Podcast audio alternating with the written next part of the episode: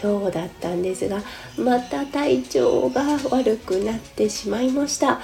もうね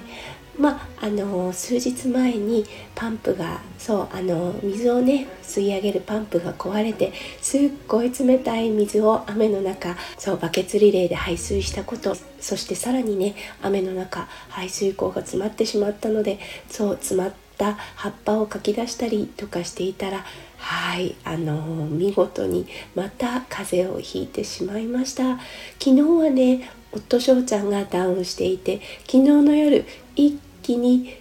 夫翔ちゃんが感じていた症状が弓嫁にも来てはい今は熱38度ぐらいある感じです。はいということで今日はいつもの配信をちょっとお休みさせていただいてはいこんな感じではありますが一応元気にやっています。はいあのー、あまりねお薬を飲まずに発熱する時はカーッと熱を上げようというタイプなのではい今日一日ベッドでゆっくりしていたいと思います。それでは皆さん、うん、日本はとっても暑いようなので、はい、体調管理、そして水分補給、うん、塩分、糖分の補給を忘れずに、うん、お体いたわってあげてくださいね。はい、それでは明日の配信ではまたいつもの元気な配信に戻りたいと思いますので、